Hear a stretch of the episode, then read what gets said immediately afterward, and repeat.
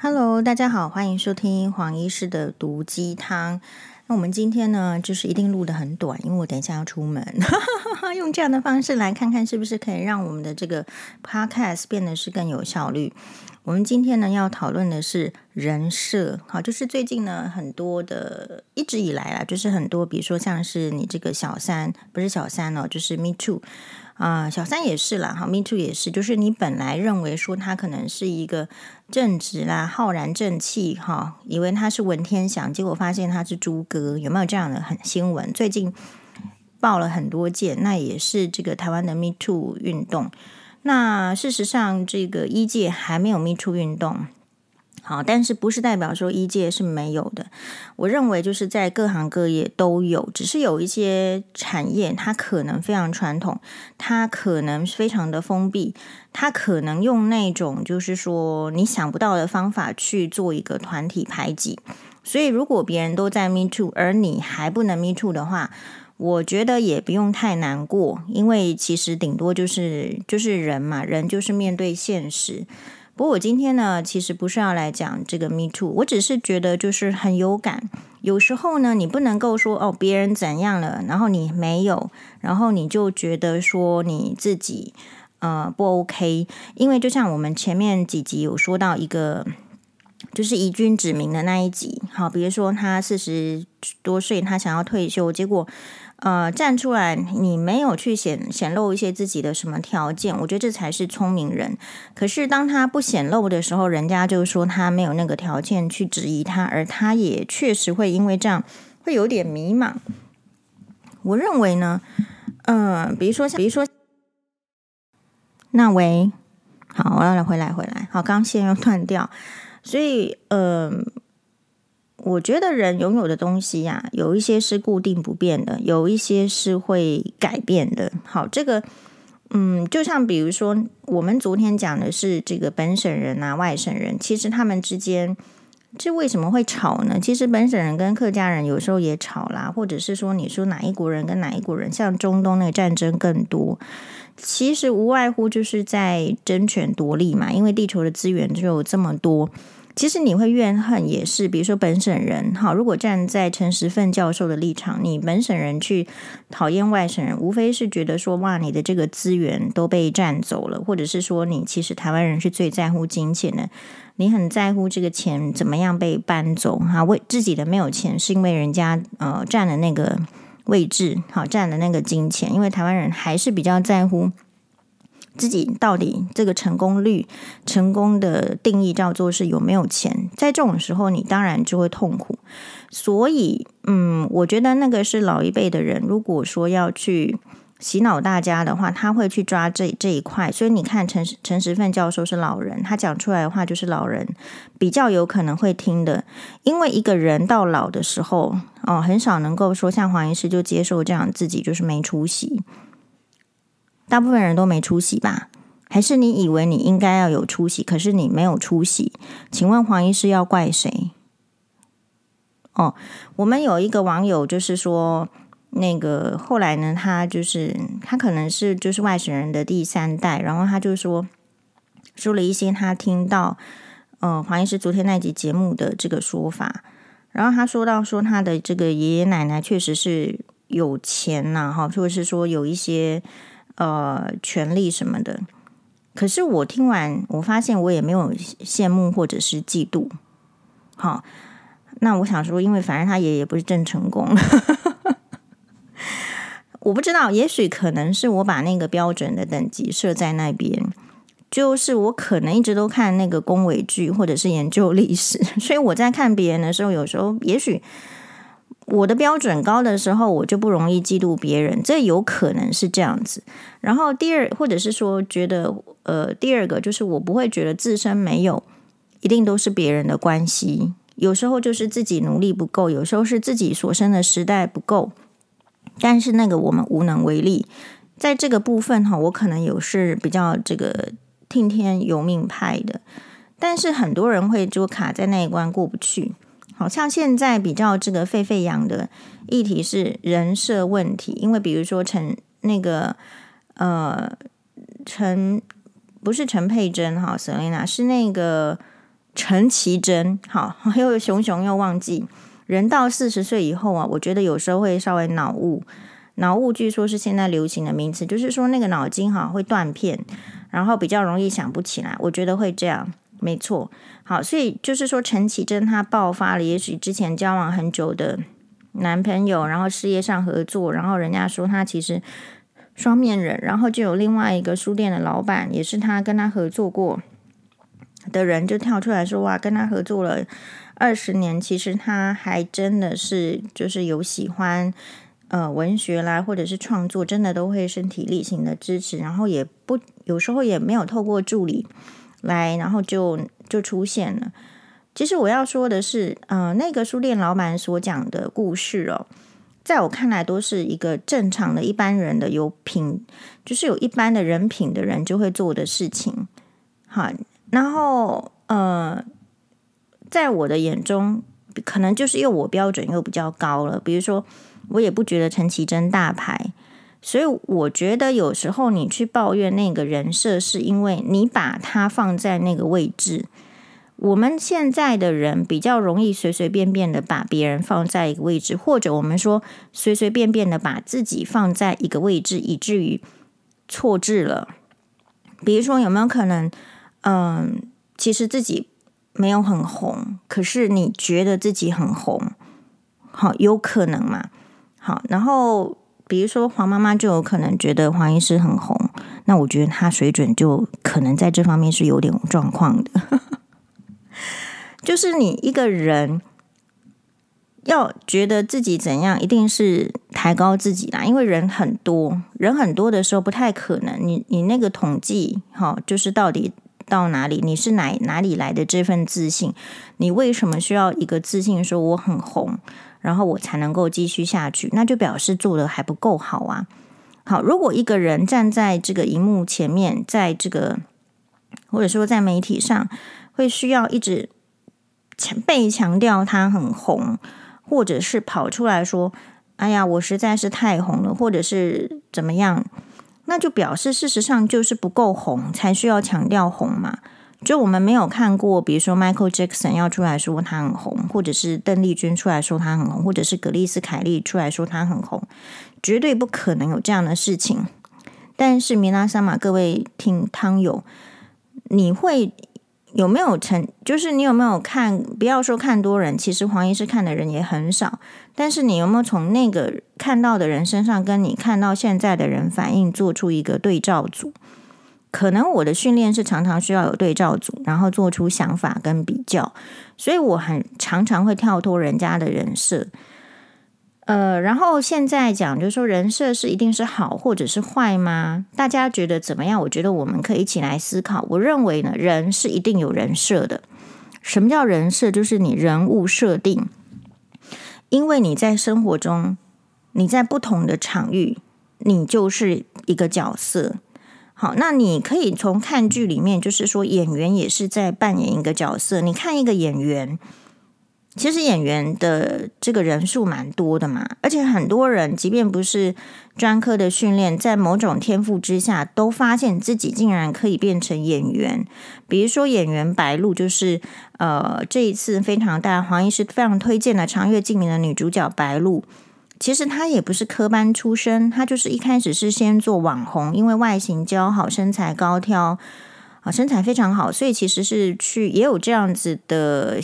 兴趣，所以去呃，先做了平面的 model，然后点点点点点网红，然后再被发掘，于正发掘之后进入演艺圈，有一些演戏训练的机会。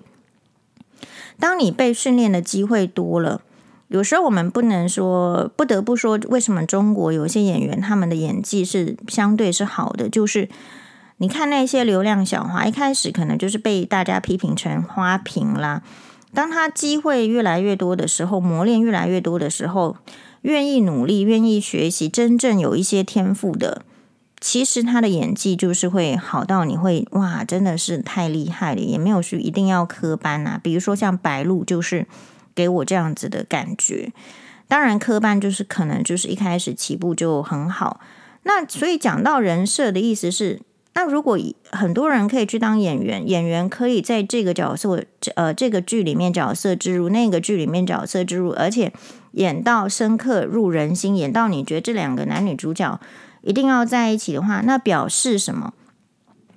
表示现实生活中，其实大家多少有一点点这个演绎的才能的，演绎的天赋的，然后其实有各自生活的角色。各自的人设，比如说，只是没有讲出来了。很多人的在婆婆面前的人设就是乖巧听话不忤逆，以至于婆婆觉得想要说什么就说什么。那有一些人的人设在婆婆面前就是可能像举例啦，周映君老师的媳妇也说不定，因为我从他的这个讲我就知道了。诶，也许他的人设就是呃，我我不一定要听你的哦，啊，我我我可能要做我的事情哦。那所以你就会相对就是周老师的这个反应就是那样嘛之类的，或者是你看，所以其实都是有人设的。那这个人设可能是主动，可能是被动。主动的意思是说我主动去塑造我自己这样，那这样子的话必然是带着利益跟目的。所以为什么黄医师说哇，这个真的是很多的政治卖惨文、婆媳卖惨文。婚姻卖惨文，亲子卖惨文。那事实上，那么真的那么惨的人是没有时间在那边一直写文章卖惨的。大家可以想象得到吗？就是如果你曾经真的这个生活呢，非常的就是挑战。好，比如说我们，我就曾经说过嘛，为什么那个针眼，我医生要当到一个年纪，你才有办法体会到人家。比如说，如果是年轻的医生看到一个病人来 delay 病情，你大家想说，这为什么可以拖这么久？可是如果当到黄医师这个年纪的医生，大概就已经要能够去想说，哇，真的是这个人人生很辛苦诶，好，很忍耐诶，一定是就是说，要不太有责任感，要不然就是那个工作他觉得，哎，真的是。没做会没赚钱，所以疾病疾病就拖着拖着，大概会要有这样。比如说黄医师昨天这个门诊的时候，就是呃要，因为那因为呃那个人就是要给他弄弄这个伤口啊，给他换药，换药之后，因为那个撕裂伤是在眼皮的地方，那我就觉得说一个女生就是美要美美的，好，这个就是黄医师的人设，对病人的人设，我说。哇，这个伤口还是得把它弄漂亮。那于是怎么样？于是就要请他去买那个美容胶回来，我亲自要贴一次给他看，然后监督他要会，不是应该要做到这个程度吗？可是你要在门诊的时间，我又没有旁边住院医师说什么帮忙的话，就是大我就是自己来。不过还好，我们这种长根训练的，就是很多都会自己来，就是。杂事特别会啊，很多事情就是都得自己来，所以没关系，就是自己来。然后自己自己来的话，门诊一定会被拖到。好，那拖到的话，其实我昨天很感动的是，就我们病人就说哇，一直就说，哎呦不好意思，就是耽误你的时间，因为很明显的，你做他这件事情，病例下面要等着看的病人就是一直来一直来，呃，病例就会堆在那一边，对吧？然后我是没有压力，因为我们已经做到这个年纪了。好，就是每一个人就是能够坚持在这个岗位上，一定是有一些原则跟目标的。当然还是要赚钱，可是另外一个方面就是，其实就是要做好自己想要做的事情，要从这份工作中找到价值，如此而已。那这也就是什么？我们医生的人设，每一个医生的人设又不一样。那这个就是。你去追求的人设，所以人设是有主动性跟被动性的。然后我就跟这个病人讲说，没关系啊，病人本来就是需要花时间的，你又不是对不对？今天换成是别人，别人也是要花花这个时间。好，今天如果他来的是这个呃更呃，比如说很多疾病其实是花时间的，那当然也有很多疾病是不花时间的，就这样子。其实人生就处在这样的平衡。所以我就去问，因为我就一直想不起来我到底什么人设。其实人设哈，很久之前就跟这个高雄大橘为重女士讨论过了。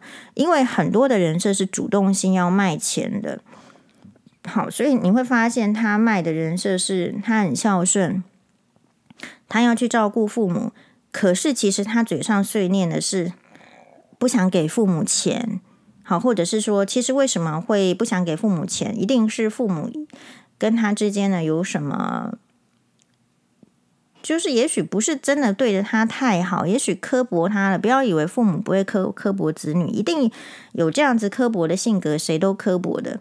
那不管是被刻薄了，或者是被重男轻女了，或者是被轻视了，其实子女长大之后，对于那个要要照顾父母，要帮父母出这个钱出那个钱，即便他变得再有钱，我就发现他们也不是很愿意。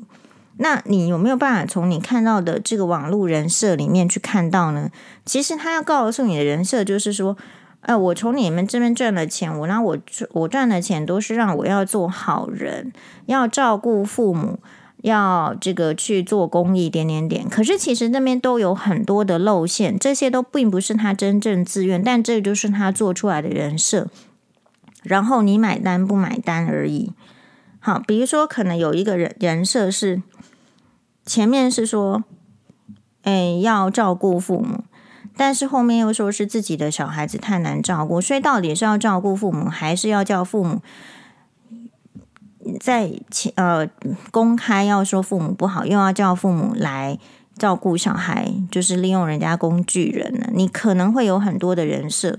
那我对我，所以我就说，哎，那我自己的这个人设，哈，是哎是什么？其实我也没有说很研究很清楚，所以我就去问。高雄大局为重女士，那就是我大学同学嘛。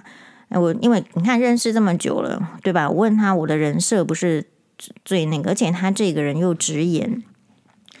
然后他，而且他上次已经说过了，我还是没记得。我这一次呢又再问他一次，他说你的人设就是自由自在，想说什么就说什么。哦，我说哦，哎，对，有道理。好，就这样。所以。一个人设是你自己想要设定的，有啊，我说我有想要设定的。其实我对于我当医生的这个形象，因为医生不是与生俱来会当的。那我从就是我我们从各个区各呃各个科去跑的这个时候，你会看到很多的医生。你会兴起，就是有为者亦若是，或者是说，对，我就是要成为他这样子的人。所以慢慢的，这个融汇那个形象，很像拼图一样，把它拼进我想要变成的医生的样子。所以在当医生这个职业的时候，我是有人设的。我的人设就是存在着我的理想跟目标里面。所以其实比较我比较常听到的是，因为我的荧幕形象就是另外一种人设，人家都说。其实都不是我自己说的，大家会觉得说我伶牙俐嘴的，然后好像很犀利，哈。其实他们忘记了，这种人设并不是我故意要塑造出来的，可能也不是电视台要塑造出来的，而是因为你不是这种人，你就觉得黄医师是这种人，有可能是这样。所以我还蛮常听到病人就是说，哇，这个本人哦，很亲切。然后很温柔，然后怎样？哈，本来就是啊，我们对待病人就是要亲切跟温柔，因为那就是我想要的人设。但是如果奥克到跑到我面前来，你放心好了，就是我也跟你就是纠缠到底。虽然说不能够对那个病人这样，那我觉得病人还是要有水准的嘛。那如果我们遇到没有，我之所以可以在那边温柔，可以被病人称赞，那不外乎也就是因为我遇到好的病人而已嘛。那如果我没遇到好的病人，我照样也有可能变成很差的医生啊。所以这些都是人设。当你听到一个人去讲单方面的人设的时候，我觉得那都不能代表全部啊，不能代表全部。呃，所以。我觉得我们还是可以，就是当然，大家为什么会会讨论人设，是因为其实是你被骗了嘛。好，那因为我自从被前夫骗了之后，就很少很少被人家骗嘛。因为我就开始会想啊，确实啊，在遇到前夫之前，我发现我不怎么思考那个人。然后后来是因为职业，就是其实就是要看人家的眼睛，看人家的脸嘛。所以就最就是会把它综合起来，再有一些这个思考的方向，所以比较不容易被骗。你比较会去，或者是说，你也可以说，因为我要上哇哇哇，所以就要讨论啊，然后从其他来宾身上学习。你说我看事情可以这样看，点点点。所以其实如果是这样的话，大家对人设为什么突然这样子激动？是因为你其实是说穿的是你被骗了嘛？你可能觉得她本来是仙女啊、呃，是偶像，是女偶像，结果发现她在路边剪指甲、讲脏话，或者是说抽烟，所以她这个叫做人设崩坏，或者是说她在被演艺公司的安排之下，她呃去做公益，怎样怎样，结果后来发现她其实嗯，并不是那个你想象中如此美好之人。好，所以其实是一种被骗的反噬，嗯，没错啦，哈，就是，不过我自己目前的话，并没有出现说很明显的，就是啊，原来他是这种人，然后被他的人设所所吓到，或者是说觉得说哇，怎么会这样？我自己目前。并没有这样子的，就算是你说朱学恒，我就我看他的，我就觉得他很猪哥，所以我也没有没有被吓到。好，就是你看那个人是不是，其实正气跟邪气，就我们还是分得出来的，因为我们神仙剧看很多，好吗？哎，还是分得出来的。然后掩饰那种内心真正的对你的欣赏。那个眼神是不一样的。我有说过，其实我的门诊病人走进来，我就可以知道说他是不是粉丝哦，哦，他是不是很喜欢黄医师的？因为那个眼神来自那个眼底散发的光芒，就是 totally different，就完全不一样。所以，如果你觉得说，因为这一次的很多，或者说你长期的这个被人设哈吓到什么，那表示。表示你还没有真正用心去观察人，不见得是人家的演技好，就是有一些，然后还有就是赞美什么，我觉得还有在分。我们先感谢一位这个汤友，他上次问这个黄医师，就是很多医学系面试的问题，那很感谢他来回馈给黄医师说，哇，他的儿子考上了，诶，不是考上，反正 anyway 我不是很懂那个制度，anyway 就是可以上了。某个大学的医学系，好，黄医师给他拍拍手。但是我也跟他直言，就是说，因为他儿子就是很木讷，我就说，那这边你要接下来要能够，就是过得好，做得好，你你需要有很多的不同的，呃，就是刺激跟进步。不要以为那一些事情不重要。好，所以可能黄医师要出一集，就是说在。医学院如何拍教授的马屁？这样好，贡献给这位汤友。其实你在赞美一个人或者是怎样的时候，是有效果之差别的。好，然后还有就是，如果你不是发自内心的赞美，那一种虚虚晃的话，会一瞬之间让你人设贬值。就是其实你一般般的人哈，因为我们大部分遇到的很少什么精英啦，大部分都是遇到一般般的人，在变成精英或者是真正的大明星之前，人家是很淬炼的。知道罗云熙为什么今天演技这么好，就是人家没期望一瞬间爆红，所以不要期望一瞬间爆红，而是在没有爆红的默默无名的时候，我是抵呃勉励这个这个汤友的儿子。在没有爆红、默默无名的时候，遇到挫折的时候，比如说他这一次其实有一点遇到挫折，对吧？因为觉得说面试不是很顺、很好，在遇到挫折的时候，应该要砥砺磨练自己，要不怕那个挫折，知道这个就是自己的弱点，然后去琢磨，不是说去变成八面玲珑的人，但至少知道说啊，原来这一面我是可能不足的，我是可能吃这个亏的，那我是不是？好，就是我们也没有其他的背景啊，或者是资源，或者是说，你说接下来的医疗环境是更艰难。比如说，可能在五，我自己觉得啦，在五年之内，医院会没有什么缺。那以前医院没有缺的时候，做法是第一个把年轻医师赶走。那现在医院变得更聪明了，他们开始把老的、中年的医生赶走。那我觉得这件事情当然就是对病人不好，因为一定是中年以上的医生，他经验比较多。他可，我觉得那个对，特别是医学中心哈，会对病人会有比较多的呃实际上的贡献跟影响。可是这些医生他就是要给付比较多的薪水，所以医院如果说是很利益的，很为了求生存，所以你不要把医疗搞到让这些就是医疗院所要求生存，要求生存，他觉得他要盈利的话，那他就要把这个中年以上的医生赶跑。然后让没关系，反正下面会有源源不绝。政府的最大问题就是他没有管制这个医学系的人人人口数目嘛，所以他把比较已经学到一个就是专业或者是说人生的历练到某个程度，其实可以对病人比较好发挥。医生他可以把他们赶走，好，利用各种方式不让你升迁呐、我觉得评鉴就给你低分，奇怪你都做得很好，为什么考绩拿到低？哎。那就把你赶走，你就会觉得说，而且这一群医生是其实很经不起人家激的，因为从小到大都这么好，怎么突然你要说我这么烂？我的人设就是这么好，结果突然这样子崩盘，通常会被激走。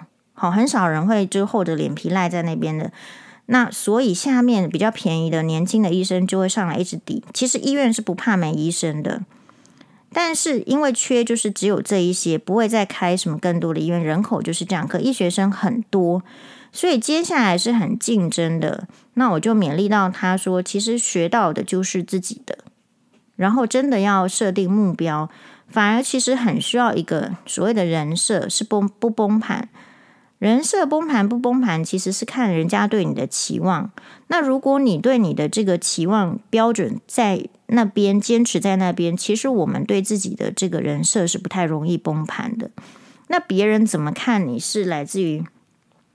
呃，你跟他的一个相处，我们本来就没有必要每一个人都是一样的，呃，做到哪一个细致，因为那个叫疯子，就说你人生不可能处处皆圆满。好，所以如果人家不喜欢你，觉得你的人设有问题，那也有可能是他的，就是他对你的要求标准就在那边，可是我们没有一定要复印，就是别人的标准。好，比如说。